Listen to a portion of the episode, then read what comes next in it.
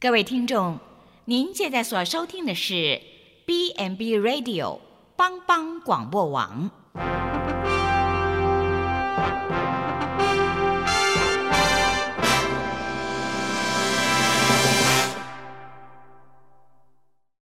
即将为您播出的是由阿昏主持的《后熊笑狗真幸福》。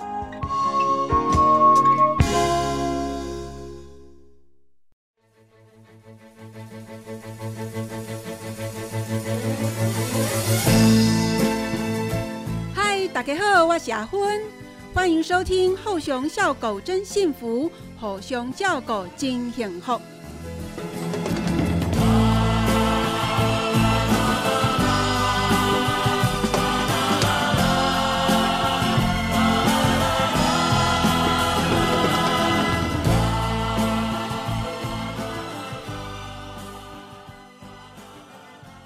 全球的听众朋友，大家好，这里是猴熊叫狗惊天后，后熊笑狗真幸福，我是主持人阿芬。今天我们再次邀请到我们的嘉宾肖景峰肖牧师来到我们当中，请肖牧师跟大家打个招呼。各位听众，大家好，大家平安。是的，肖牧师上次来跟我们谈了他四次的挪威之行，那还有很多话题还没有谈完，所以今天再次请肖牧师来到我们的当中。首先呢，我很想请教肖牧师哦，他出国有超过五十次啊，那去过很多的地方，很多的国家，我很好奇哦，诶，出国五十次，在吃的方面能够适应吗？有没有什么很很特别的体验跟我们分享一下？啊，我我我想可能是这样子哦。那个吃的方面，当然一定是不适应嘛，因为每个每个地区的人民、每个国家，他们对吃的都有他们自己的啊一种口味。刚开始不适应，但是有时候你可能心态要转变一下。嗯，你你出国就是为了要体验不同的文化，是，所以有时候忍耐一下，大概到后来就好了。但是有时候过一阵子也会。就是会想要去吃一下跟华人有关的口味，就跟台湾人比较接近的口味，这样子就花很大的钱跑去吃所谓类似中国餐馆啊，那个是都非常贵的。是，有那么举几个例子，就是原本你没有转变心态，你不会去尝试；转变心态以后，就想说好，我硬着头皮把它吃看看，有没有什么样的饮食让你有这种很呃印象深刻的？好，我我我我先谈一下，我去日本。嘿。啊，因为我我真的不敢吃生鱼片，因为生的东西我都不大敢吃，所以是心理障碍吗？还是口感上本来就不太能接受生？我想可能就是就从小觉得这食物就是要吃熟的啊。哦，是啊，特别生鱼片有时候都是鱼嘛，对不对？对。那鱼的话没有生啊，没有把它煮熟，吃起来怪怪的。所以像一样哈，像我我去吃那个很顶级的牛牛排，人家请我。那个服务员就问说：“你要吃几分熟？”有的人都说三分、五分的，我都说我要全熟。我看那个服务员的脸都好像觉得我是一个很奇怪的动物。是，那吃全熟不就是那个口味就不会表现出来吗？嗯。可是我还是喜欢全熟哈。那我我回到我去日本，对，我记得我有一年去日本，好像自助旅行吧。然后日本有个朋友啊，她是一个我们日本姐妹医院的一个女医师了哈。那她就特别跑到东京来哈，然后跟我们见面。啊，邀请我们去吃中餐啊，那是一家很贵的餐馆哈。嗯。那日本人最有名就是所谓生鱼片嘛哈，什么生海胆之类的。是。他竟然叫了一大叫了那一份那个所谓有 有生鱼片也有生海胆这样子，我知道那个是非常贵的。对。那因为我不敢吃啊，而且那个海胆的口味又怪怪的啦。嗯。可是那个是人家对待一个嘉宾。就是一个很高的敬意跟礼貌，高级的料理了。所以我就很快把它吃完。是我很快把它吃完，是因为我觉得我要赶快脱离那个痛苦的时刻。我以为吃完就就没事了，解放了。对，结果那个日本的朋友又说：“啊，你这么喜欢吃，再来一盘。”所以又再来一盘。哇，我真的实在是，我我好不容易把它吃完一盘，又再来一盘哦。哦，我我我那一餐吃的真的是有一点痛苦了哈。但是事后有时候你再回想。那其实人生是可以多方面的尝试的，你不就是要了解人家的文化吗？对呀，那我想，一个文化表现的最淋漓尽致，会在吃的方面表现出来。的确是。哦，那所以现在我就稍微敢吃生鱼片了。我不然以后如果我再到日本去，我永远都是找什么那个什么华联的餐馆或者台湾料理。是。那我等我有出国跟没有出国是一样的。呃，也是啦。有些人是固守自己的本位，始终都不愿意改嘛。对啊，对对对。所以，呃，肖牧师是很愿意开放自己的。哎，一个心胸好，去接触不同文化，包括饮食的部分，就就先去尝试这样。就是要我我觉得是要先去尝试的。你特别出国，我还想到有一年我们到美美国去，那我们这一团，呃，因为美美美国的餐点啊，说面包啦什么，那真的我们是不习惯的哈。对。等到后来有一天，我们终于我们去参加一个研习会的课程，有一个礼拜都是吃。跟美国有关的那个食物哈，可是到研习会课程结束以后呢，我们几个人马上说来，我们每个人我们智慧不要再跟团了，我们就找了一家中国餐馆哈，各样的菜多来两盘啊，大家都吃的很愉快，就还是会会有想要想要吃一下自己熟悉的口味了。是，但是我后来会觉得，哎。你你你可以保有自己的，但是你也可以去尝试别人的，这样人生才会开阔嘛，比较平衡一点啊啊！多了解文化啊，都会多多多去那个。对，好，那四次的挪威之行在饮食的部分有没有什么呃可以分享的？有那个我们知道哈，挪威挪威人。我记得他们一定是喝咖啡了哈，他们的咖啡销量好像在全世界好像，如果我记得没错，好像是在前五名，就是挪威人喝咖啡哈的习惯哈。那真不得了，因为他们的人口数并没有真的那么多，四百多万。那对挪威餐呢？挪威餐，挪威人在吃东西上面，他没有太大的变化，是为什么？可能是处在他地理的环境，它比较接近北极圈，对农作物有时候比较受限，哎，它它长出来都不会太漂亮。好，土地有时候是贫瘠的，然后他们也比较节俭，比较简约，所以他们的餐没有太大的变化。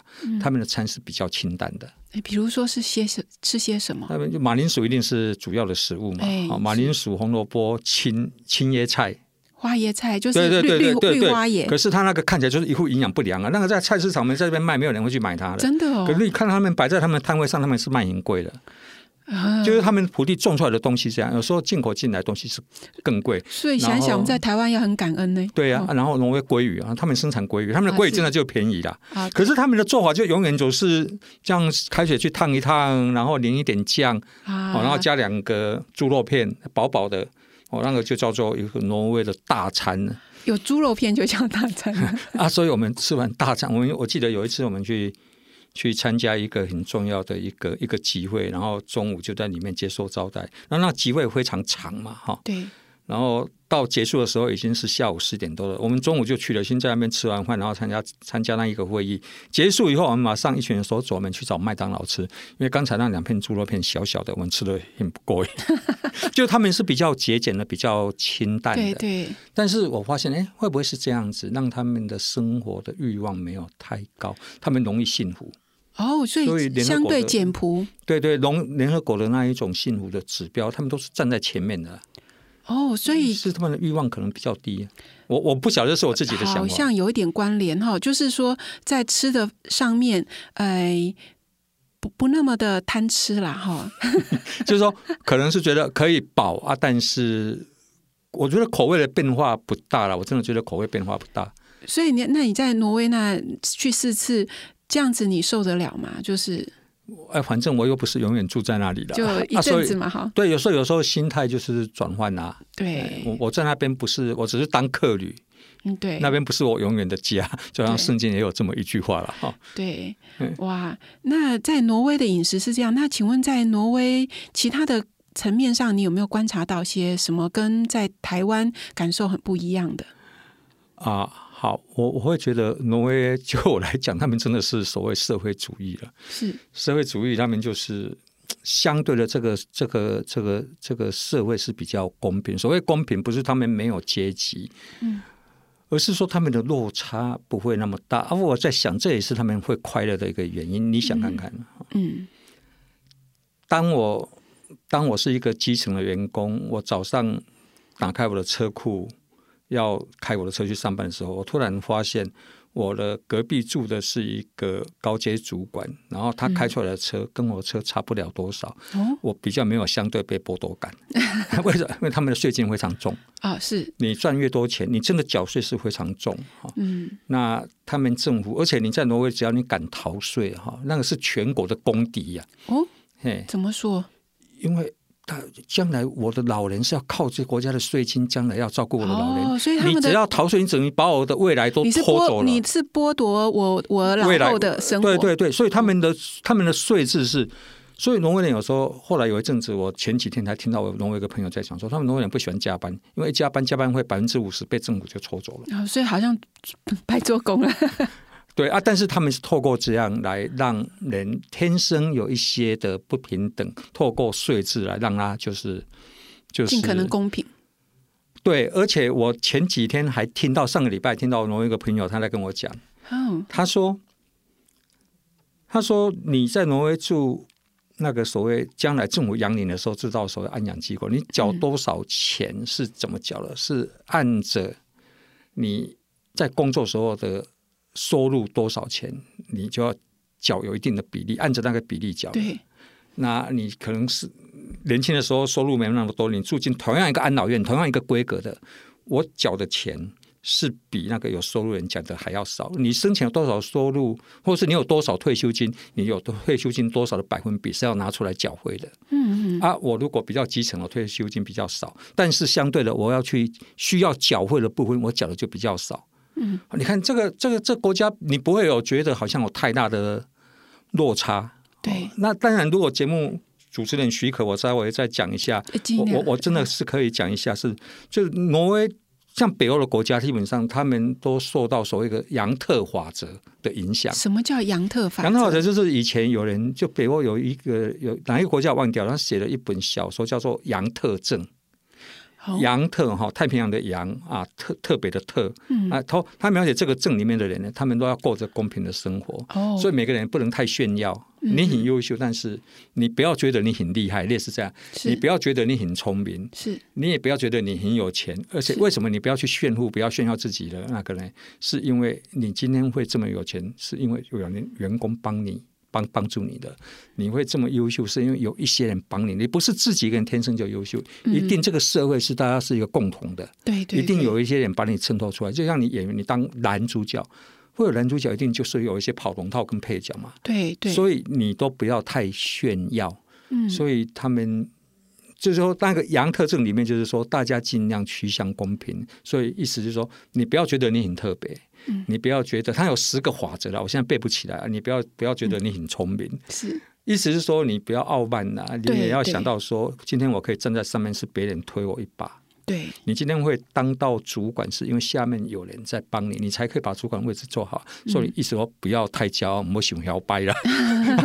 我接地气的讲法是这样子。那这本小说后来在北欧就会产生某种程度文化性的影响，所以他们就会有这个观念。所以你也不要太炫富。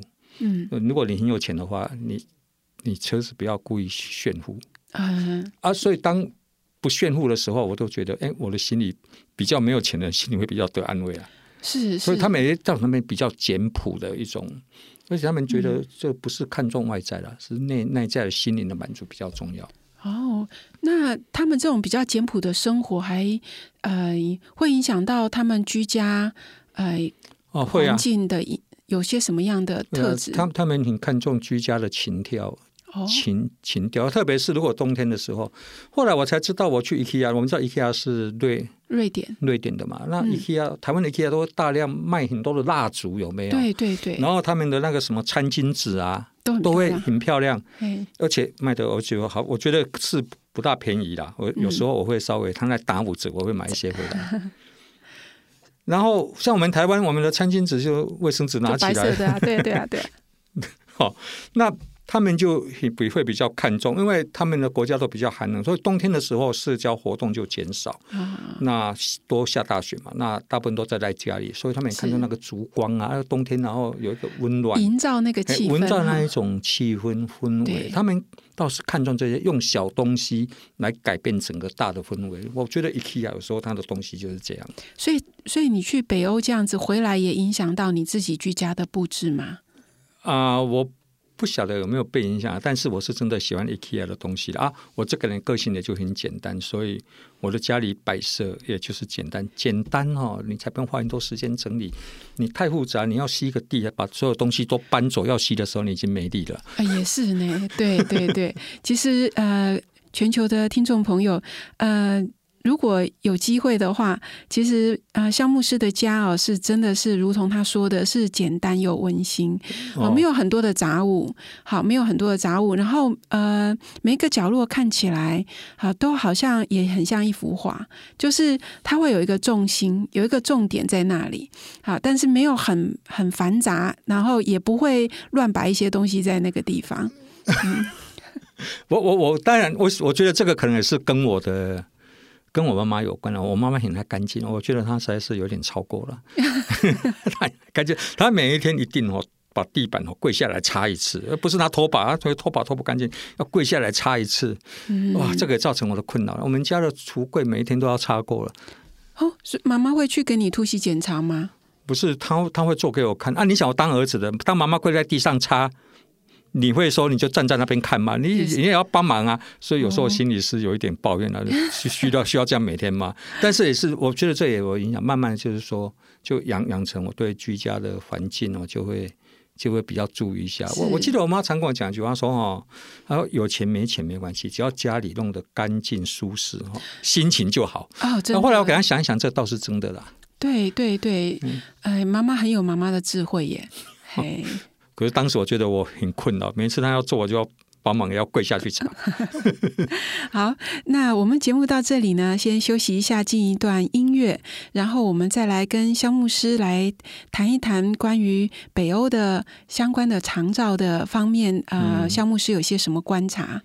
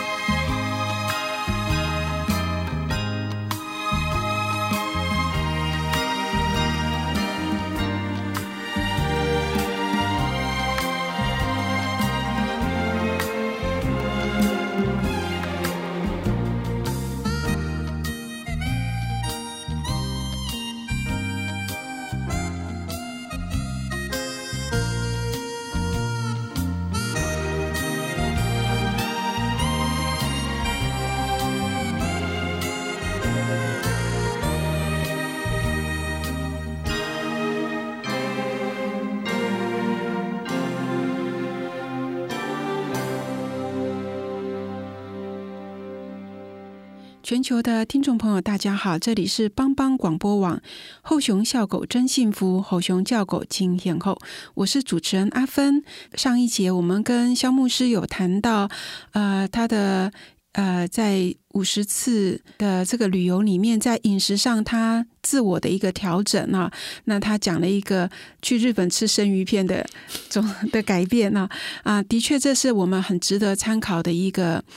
嗯，人生态度吧啊，我们对不一样的文化、不一样的国家、呃，不一样的状况，我们尽可能放下本位的那个思想，也不要太局限于过去呃原本有的，好呃，尽可能开放一下我们的心，我们的心态。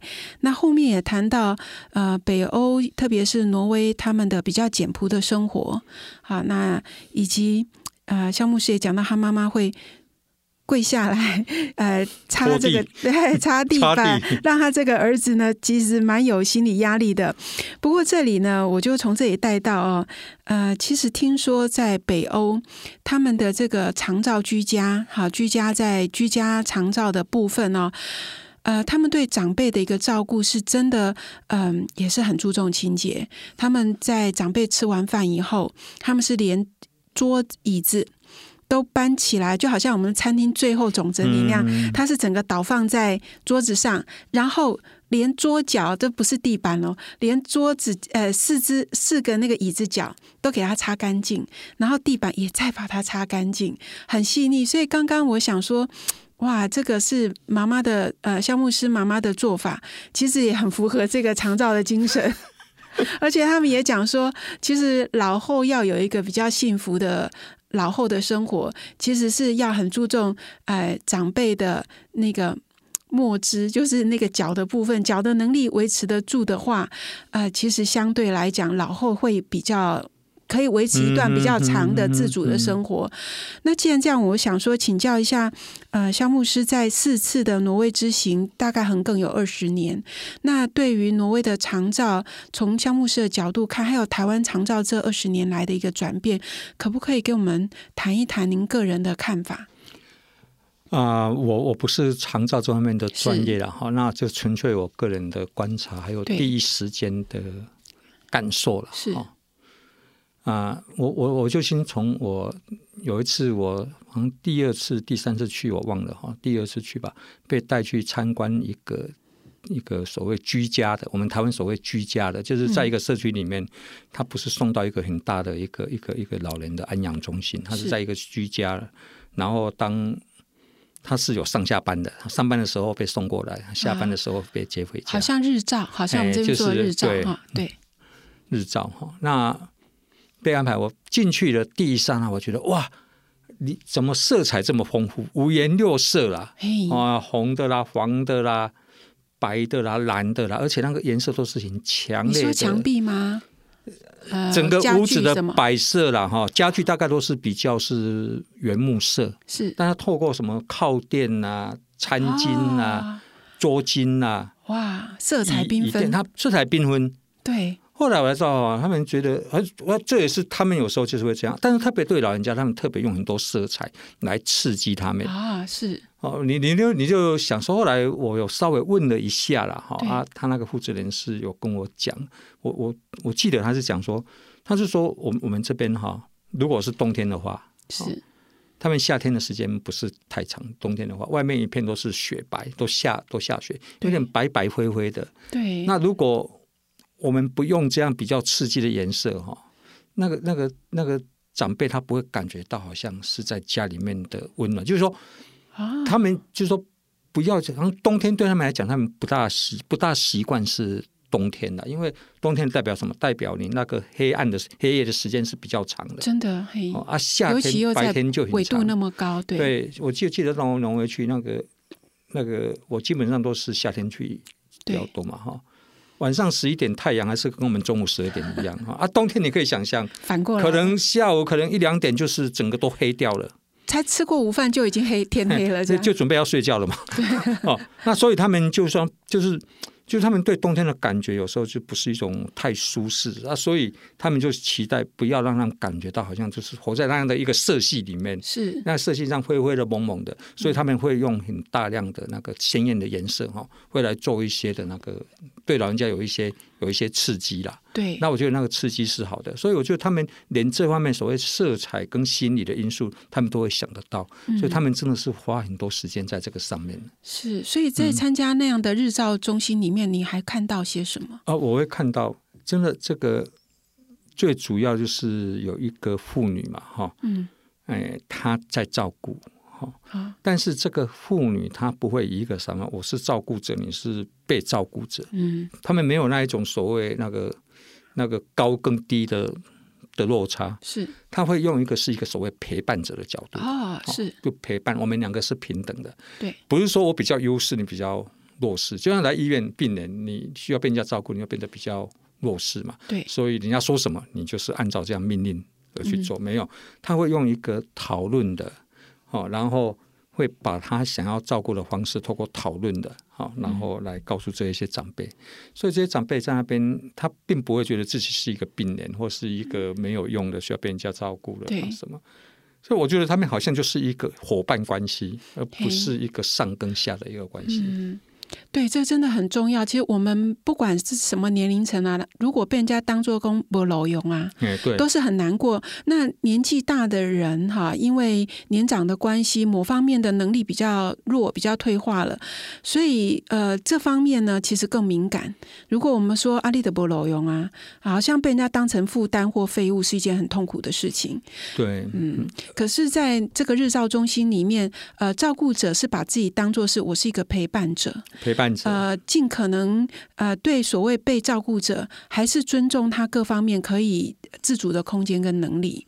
所以你观察到这样子，对，譬如说他们他们这几个长辈，他们也有也有也有一个 schedule，就是说，可能我们要到外面去，没有没有太远了哈，到外面就类似去外面做一个什么活动，然后这个活动不是说啊，我就是这样排了哈，这个礼拜三就是这个活动，没有，他们是讨论的，哦，用讨论出来我们想要，做什么啊？因为在这个社区里面，这些长辈他活得比这个。照顾者还要长，他对这个社区可能是比他还更清楚。哦他可以告诉我们可以到社区的什么地方去，那边有什么东西是我们可以去的。他们也是让这个老人家他有一种所谓社会回馈。我虽然老了，需要可能需要被人家照顾，嗯可是我也可以贡献我的智慧，我也可以对我们这个团体做出贡献。他不会觉得他是没有用的。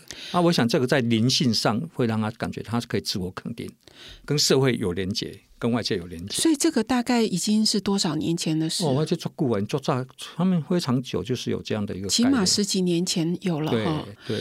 哇，那台湾我觉得在这方面似乎也开始呃，现在我们也开始就是这样，对，因为我们这个叫尊严终老嘛，哈，就是尊严终老。嘿对，即使是年纪大了，哎，即使某方面的能力因为比较弱，所以需要有人陪伴照顾，可是他所本来还拥有的各种的能力，比如说他的智慧啊，他的生命经验啊，都比我们这些照顾者还要强。对，如同刚刚说的，呃，他们是到日照，也是就是我们所谓的日照中心。可是这些这些长辈，他在当对在当地哦，他对当地各种资源，他其实比这个工作人员还要熟。对所以大家坐下来讨论，我们待会可以进行什么活动？那我有什么看法？我有什么偏好？我什么喜好？我们一起来拟定。那陪伴者、照顾者不过是呃，把大家的意见集合起来，然后去落实、去执行、去帮助他们落实执行。大家取得共识了，他要去做协调啊，取得共识，然后让每个人都有一点参与感，嗯然后大家就快快乐乐出门，高高兴兴的回家，这样。是，真的是哎这样。所以呃，台湾这几年的日照，哎、也也也都是在走这个方向。对对，我记得我去年吧，去年去台北上过个课，也是跟这个有关的。欧盟现在他们已经早就是走这个方向，然后要把它更落实，所以就是说也要把所谓的长照把它社区化。对，所以居家的长照有时候是现在已经好像不再走那个很大的机构，有时候这种政策有时候都会改变。对。我以前鼓励盖一个大的一个、一个嗯。很很多床位的，对。这样集中管理，嗯。可现在已经不是用管理的管理的的方式了嘛，对哈，是大家就是伙伴。欧盟他们好像也是就是走向这样。之前上的课我听到的是这样子，是哎，呃，因为我跟阿芬跟那个肖牧师哈，其实我们年纪是已经 快要进入被人家照顾的阶段，是吧？呃呃，也不是啊，就是说已经过五十嘛，哈，所以对这方面的议题呢，其实是相对是相当关注啦，哈。那我们也当然看到北欧他们的呃一些做法，我们其实是觉得很好，也很希望台湾在这个部分呢，呃，不但急起直追哈，尤其像这一次这个防疫期间，台湾的表现非常的杰出嘛，嗯我觉得我们台湾有台湾很可爱的地方。我们虽然地理位置，哎，呃，地幅员也不是那么辽阔，小小的一个岛哈，可是很丰富。好，小杨刚刚讲到，呃，在北欧吃饮食上没有那么多样化，我们很幸福，我们非常的多样化。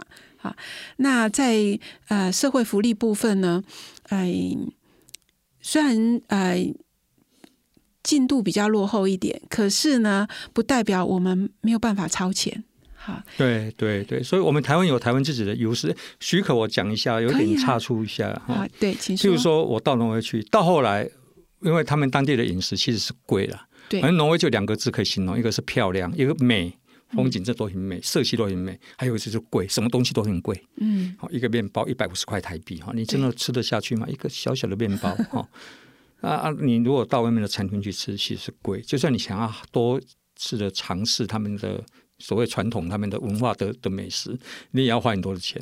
可是到后来，我就找到一个最大公约数，我不管到哪里，嗯，反正我就是找麦当劳。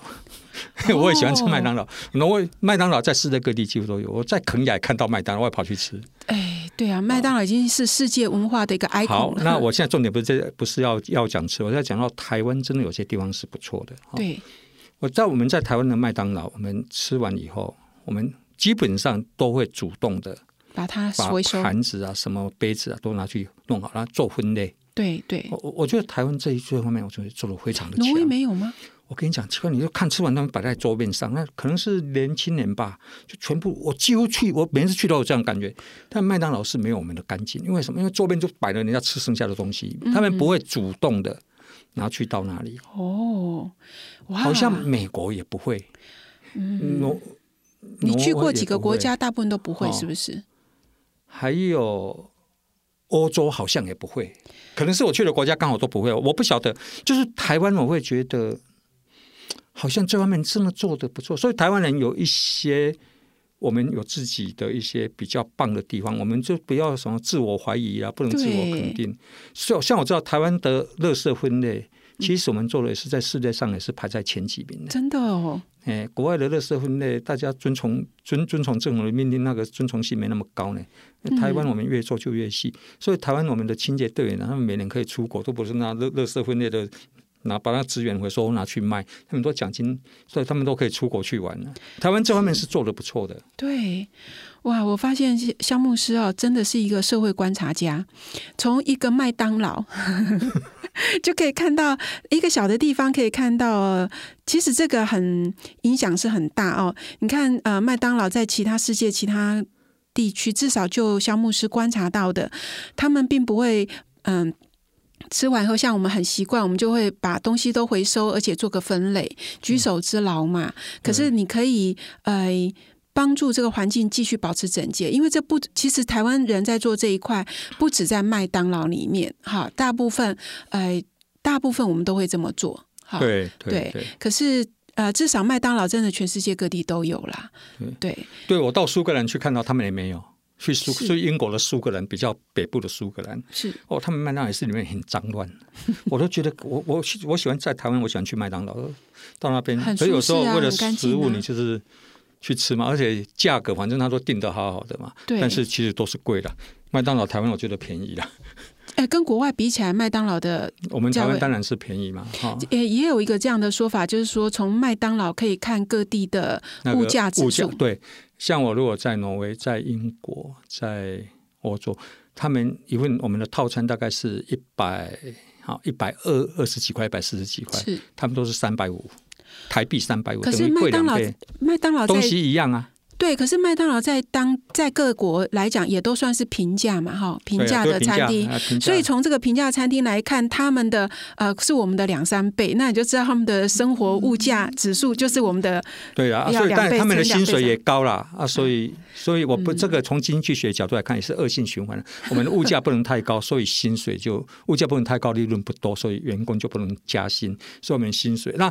员工不能加薪了，你薪水低，薪水低，你物价就不能高。所以到底是鸡生蛋，蛋生鸡，这个这个这个不是我要去烦恼的。对，不过我去国外都会跑去麦当劳吃一吃就。我们看一些那个国诶网红了哈，外哎外国人在台湾的那个，也就他们的确在这方面也觉得台湾很好生活，因为物价没有那么高，对，东西没有那么贵，可是呢又过得很愉快，因为说什么都有，又很便利。对对对对，反正一出门全家有一家，seven 有一家，莱尔富一条街很多家。是你在国外没那么简单哦，开车开很久。嗯，而且我们的呃超商所服务的项目内容又大到他们都想象不到，他们这样就是真的卖，就是一般吃的要用的，呃，用的也很有限哈。呃，好，我们节目到这里，我们先休息一下，等一下再跟肖牧师继续来谈我们想谈的一个议题哈。好，所以先听一段音乐。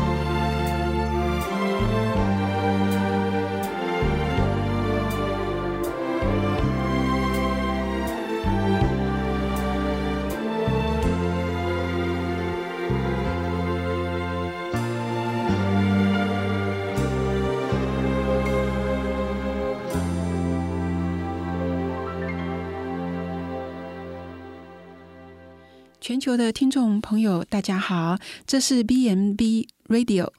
猴兄叫狗金天后，后熊笑狗真幸福的节目，我是主持人阿芬。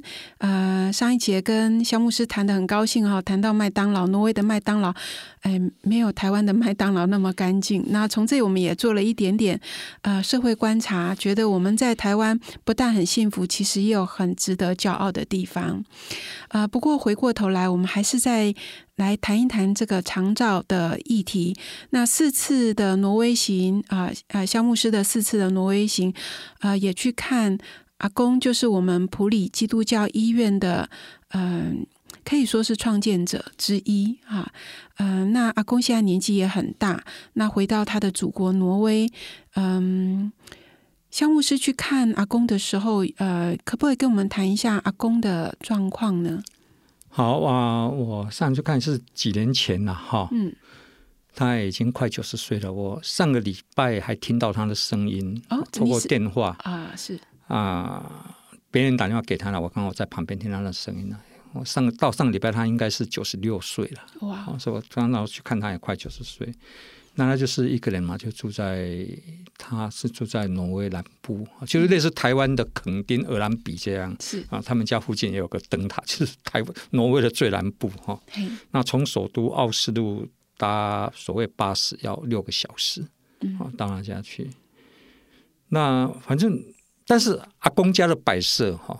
跟一般挪威人比较不一样，他大量用了有台湾元素的东西啊，嗯人家送他的一些什么花花绿绿的那一些什么餐巾啊，什么反正就都很台湾味了哈。是，那那因为阿公大半生都对他大半生他五五十年的时间就是在普里嘛，所以他他的宿舍，我现在去他的家，看起来就像是一个台湾台湾人在住的家，只是有时候比较宽而已哈。对，那阿公让我感动是。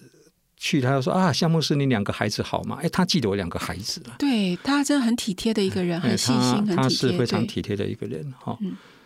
那当然，他因为年纪大，他又是变成独居老人，因为因为因为他的太太几年前就是就是过世哈。嗯，那挪威政府会派人照顾他了，是他就是啊，每一天又有人会送餐嘛。嗯，哦，那。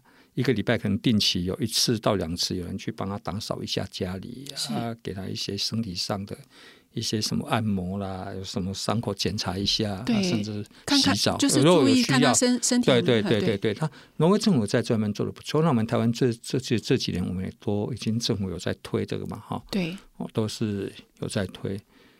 但是我是觉得阿公他他给我感动的是说，他都还记得他在。普里的朋友，在山上一些原住民的朋友，对阿公会讲布农话嘛？哎，他会有一点点布农布农族的语言，一点点的哈，不是太多。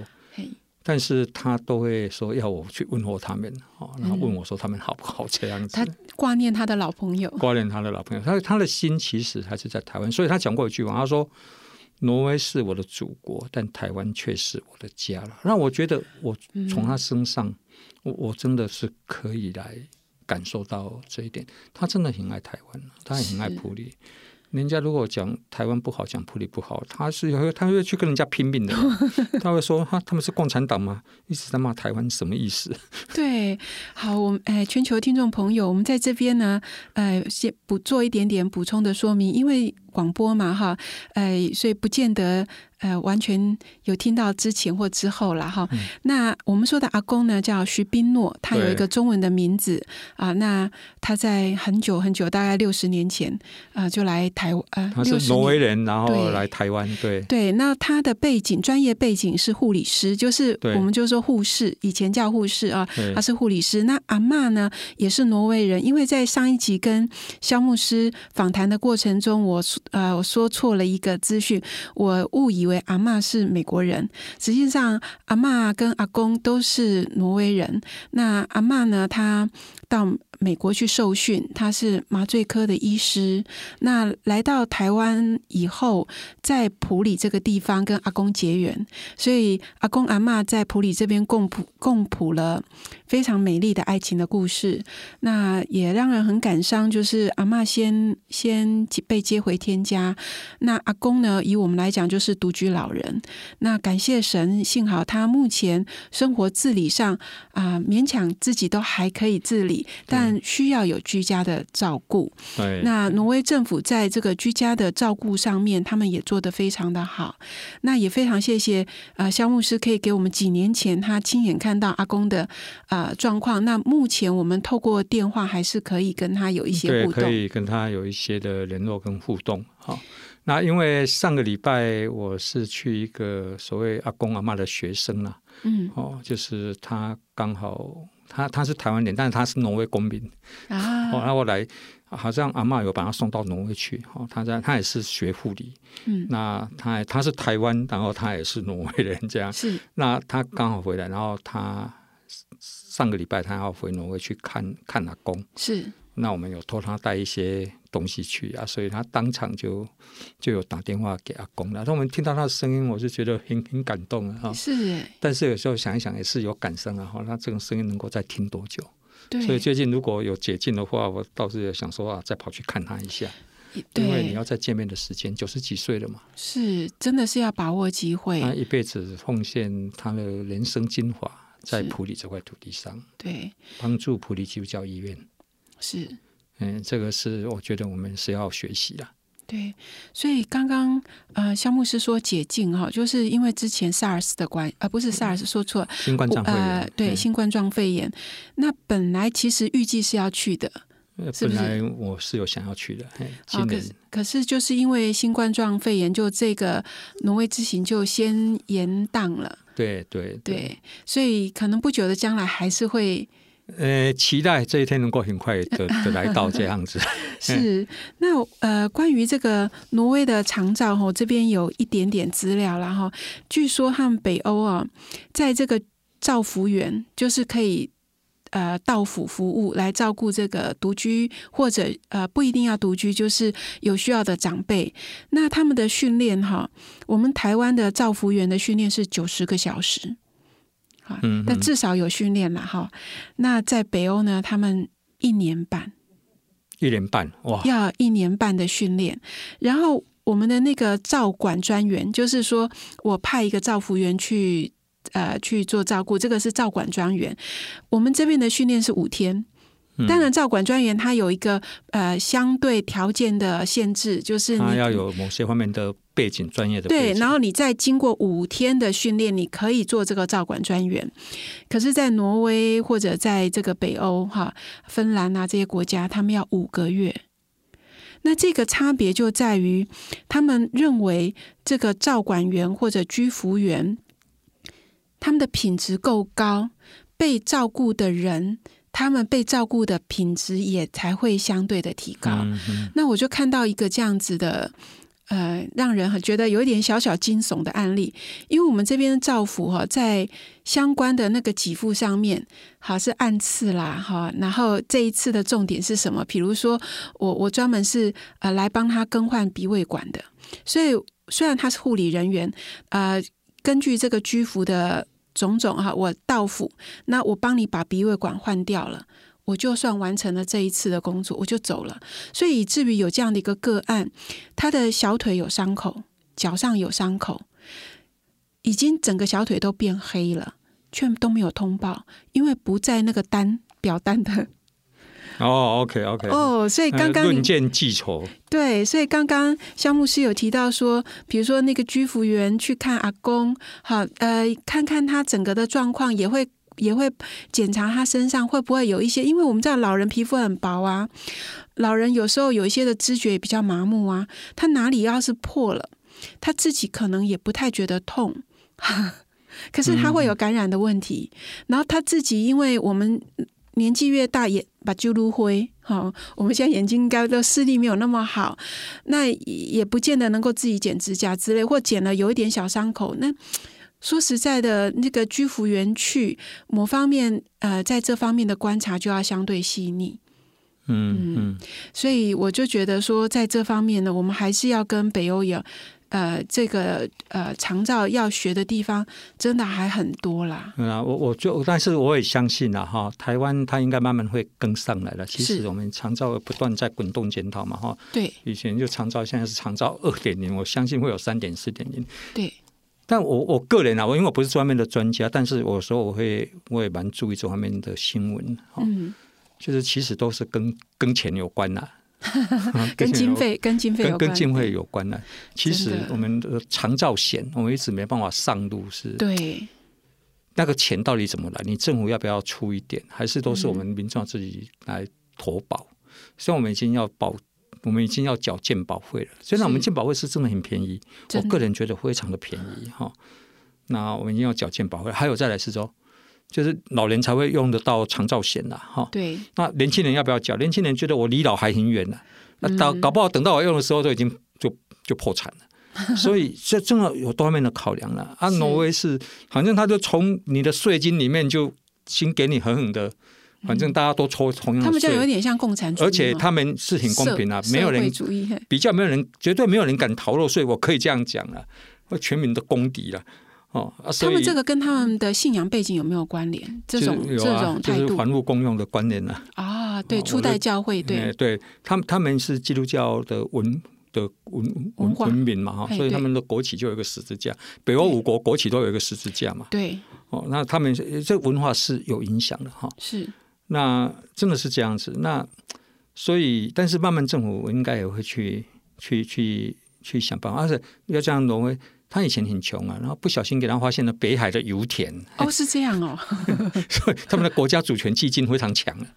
原来如此哦，他们有他们有油田，但他们油费很贵，意思是说不要浪费，爱要爱护资源。有道理有道理，使但油费还是很贵哦使用者付费。他们他们油费非常的贵啊。我觉得这样也好，因为你便宜的话，大家滥用也是造成第一资源浪费嘛，第二各种污染，对啊，所以用贵一点就是也也是对污染的一个防治哈。呃，以前挪威没有什么可以输出嘛，就是挪威鲑鱼。鲑鱼对但是后来发现有石油以后，他们现在，所以他们的国家就是相对的是比较富裕了啊，税税制也公平，对所以就比较有机会了啊。台湾这方面，我相信我们政府慢慢是会跟上来的。对，所以肖牧师所提到，大概点到说，这个长照第一经费上哈，嗯。经费有经费的需求的问题，然后呃。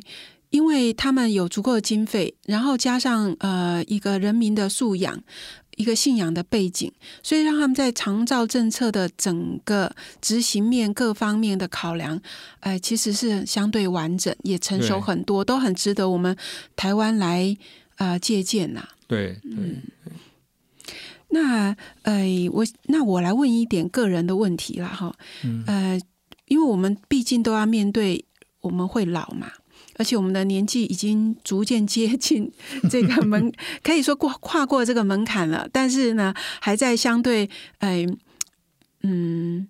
好像还没有那么老，哈，也已经开始老，没有那么老。那您个人哦，对老后，您理想的老后，理想的后就是后端的这个生活，可不可以跟我们分享一下？你有什么样的期盼？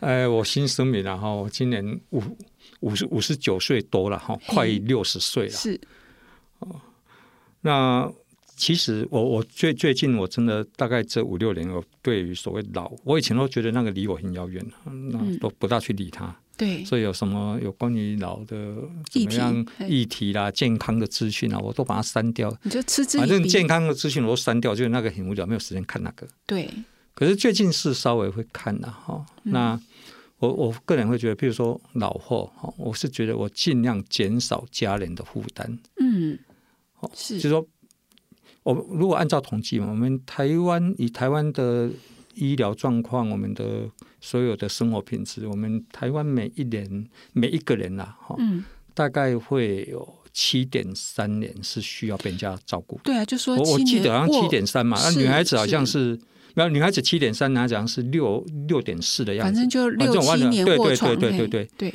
是我那我就要尽量减少能够去麻烦别人的时间，所以我现在很看重我自己的运动啊。是是是，哦，我如果没有下雨，我会去去去去健走三公里，然后跑步一公里。健走三公里，跑步一公里，可不可以说一天四就是一天四公里啊？然后我以前会去健身房嘛，那现在因为有有有这个有疫情嘛，我就觉得还是不要去嘛。哈，对。但我下个礼拜应该就是会在进健身房，对。所以我都还是尽量维持这个体所以你刚才谈到那个脚很重要啊，对对对，脚很重要。所以我的我的脚，我觉得我的脚是非常的肌肉都是一块一块的，就是说我是尽量维持自己的体能是。然后这个是第一个是身体方面的哈，对。第二个就是心态上，有时候老倒不是因为身份证上面的年年龄，都是心态啦。对。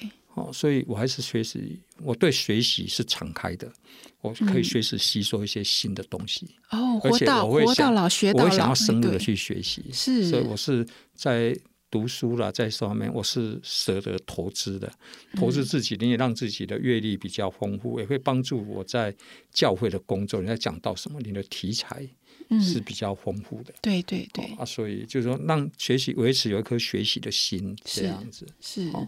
那大概我我觉得我我是持这样的态度了啊，我觉得老那人生必然的啦，嗯，你也不用去惧怕惧怕老了，是哦。但是我还有一点呢，我还是一直觉得，我像我个人比较崇崇尚我我我我同活动力比较强，我是很不喜欢住在所谓安养机构。但是如果有一天真的不得已了。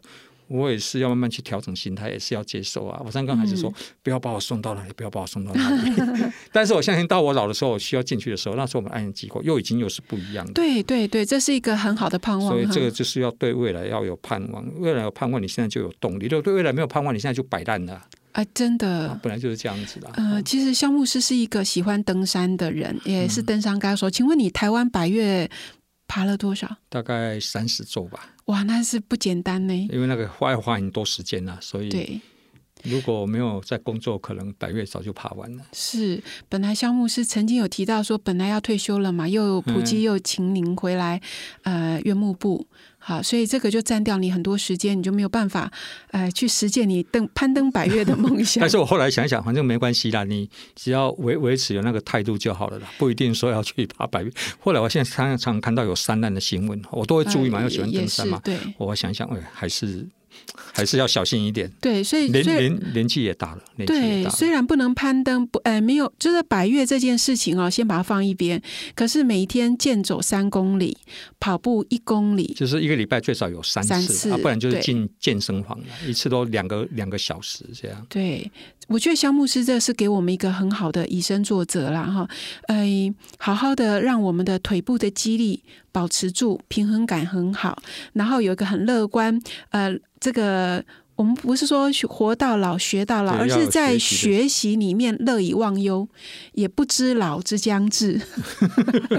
然后那个卧床的时间呢，虽然有一个呃台湾的国民健康署的一个平均值，可是我们会希望说，我们能够向北欧效法，卧床时间是缩短到两个礼拜。北欧他们他们的理想的概念是说，一个人最好就是在家了，在家终老。